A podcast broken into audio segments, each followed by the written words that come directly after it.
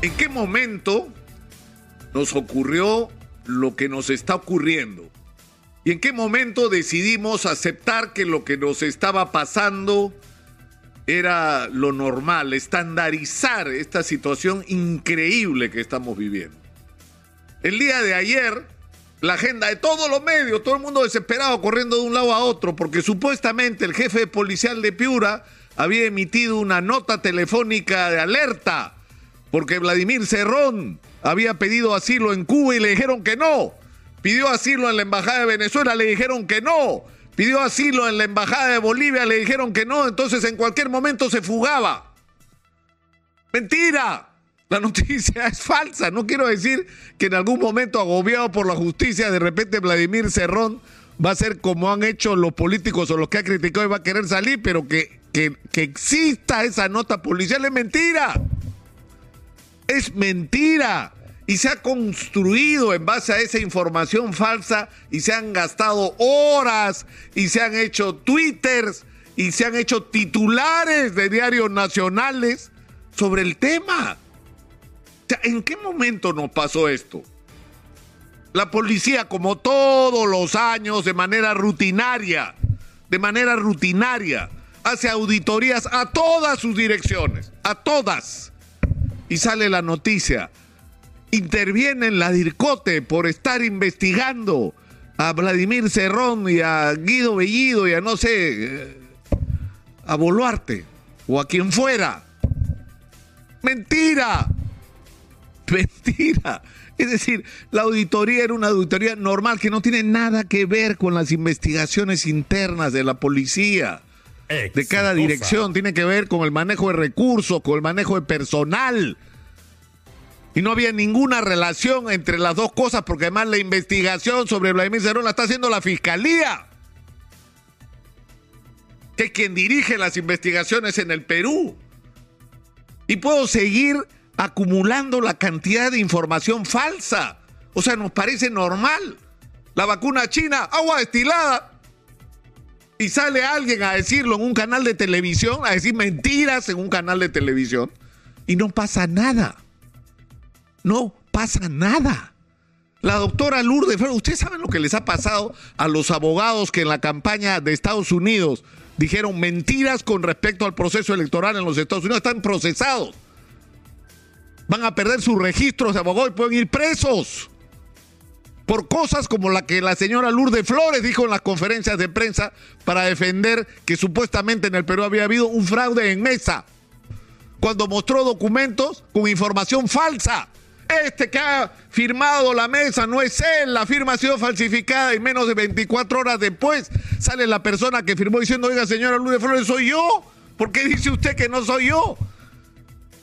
Información falsa. ¿Y qué es lo que ocurre? No pasa nada. Y el problema es que nos está pasando a los ciudadanos que recibimos a través de las redes sociales todos los días información falsa y la damos por cierta. Y la circulamos y la reproducimos en nuestras redes profesionales, familiares, de amigos, de organizaciones de vecinos, de asociaciones de edificios, de comunidades es decir, la información falsa se multiplica y se multiplica y se multiplica y sigue creando un clima en el Perú como si estuviéramos divididos entre quienes quieren destruir a la patria y lanzarnos por el abismo y una mitad o menos de peruanos que son los únicos que poseen la verdad, los iluminados, los únicos que tienen derecho de ponerse la camiseta nacional, porque los otros no son peruanos ¿Y qué merecerían? ¿Estar muertos o qué?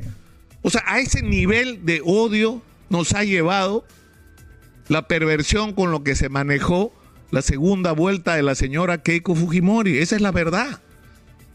Porque esto no ocurría hace seis meses en el Perú.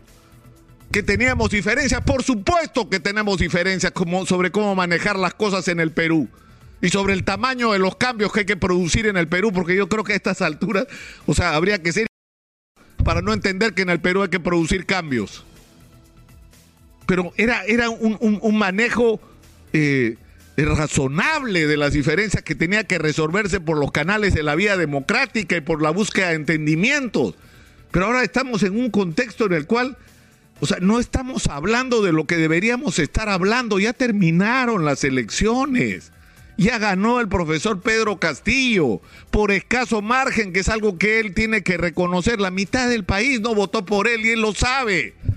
Y además ha ganado las elecciones lleno de buenas intenciones de cambiar el país, pero es claro que no cuenta ni con las propuestas ni con los equipos que se necesitan para producir ese cambio y que por lo tanto tiene que abrir el espectro, tiene que abrir los brazos, tiene que traer al gobierno a la gente que sí sabe lo que hay que hacer y cómo hacerlo, a la gente adecuada para conducir cada área de la vida nacional para no perder que esa es eh, la otra paradoja que estamos viviendo en el Perú, esta extraordinaria oportunidad que tenemos en las manos. Tres veces nos ha pasado en la historia de la República, tres. Exitosa. El guano, el salitre, el caucho y ahora la disparada del precio de los metales en el mundo. Es una oportunidad que no se va a repetir probablemente en décadas o tendremos que esperar un siglo para que nos vuelva a pasar algo así.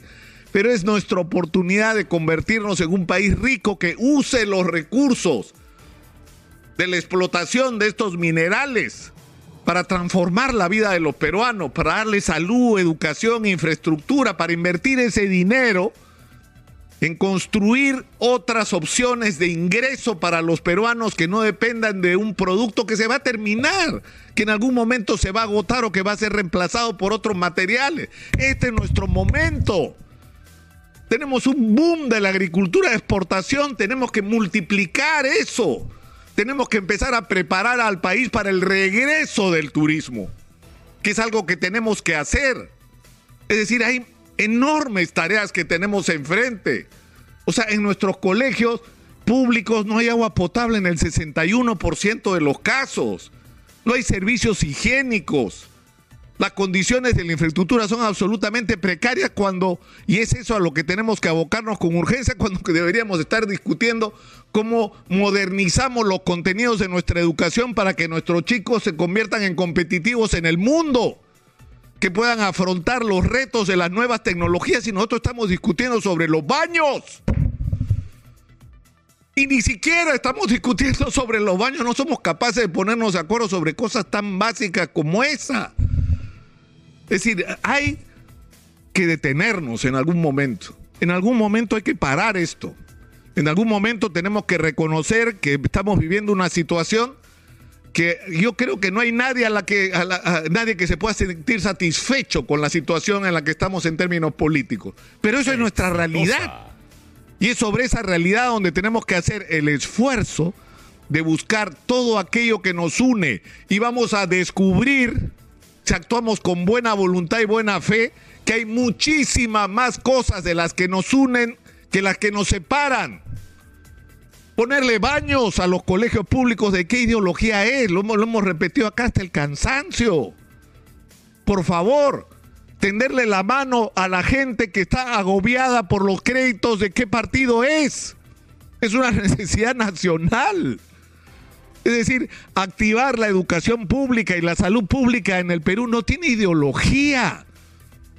Son tareas en las que tenemos que estar de acuerdo, expandir la inversión. ¿Quién está en este momento diciendo que no hay que expandir la inversión? ¿Quién en el Perú se atreve a decir algo tan absurdo como eso? ¿Quién no quisiera que la explotación de, de, los productos de agroexportación se extienda a toda la costa y llegue a la sierra y aproveche los productos de la Amazonía? ¿quién podría estar en contra de algo así? Y eso es lo que tenemos que hacer, sobre eso tenemos que entendernos.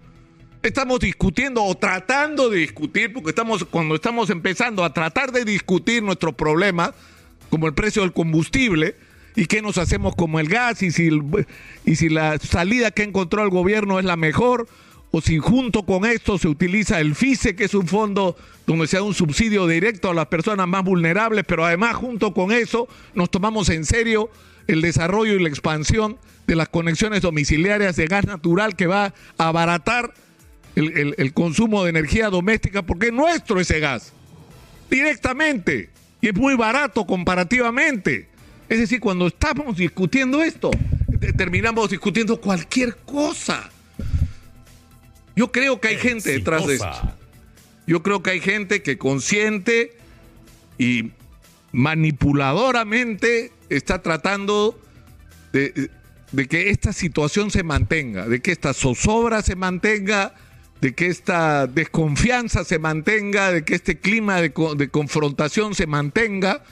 Y, yo creo que ha llegado la hora de que se le ponga un alto a esto. Y, yo creo que de los políticos, de algunos, espero que tengamos actitudes de responsabilidad. Y ha sido una señal la reunión de los representantes de Acción Popular y de Alianza para el Progreso con el presidente. Es un buen primer paso, pero el mundo empresarial tiene que pronunciarse sobre esto también. También. Es decir, tienen que decir, oigan, ya suficiente, ocupémonos de los problemas del país.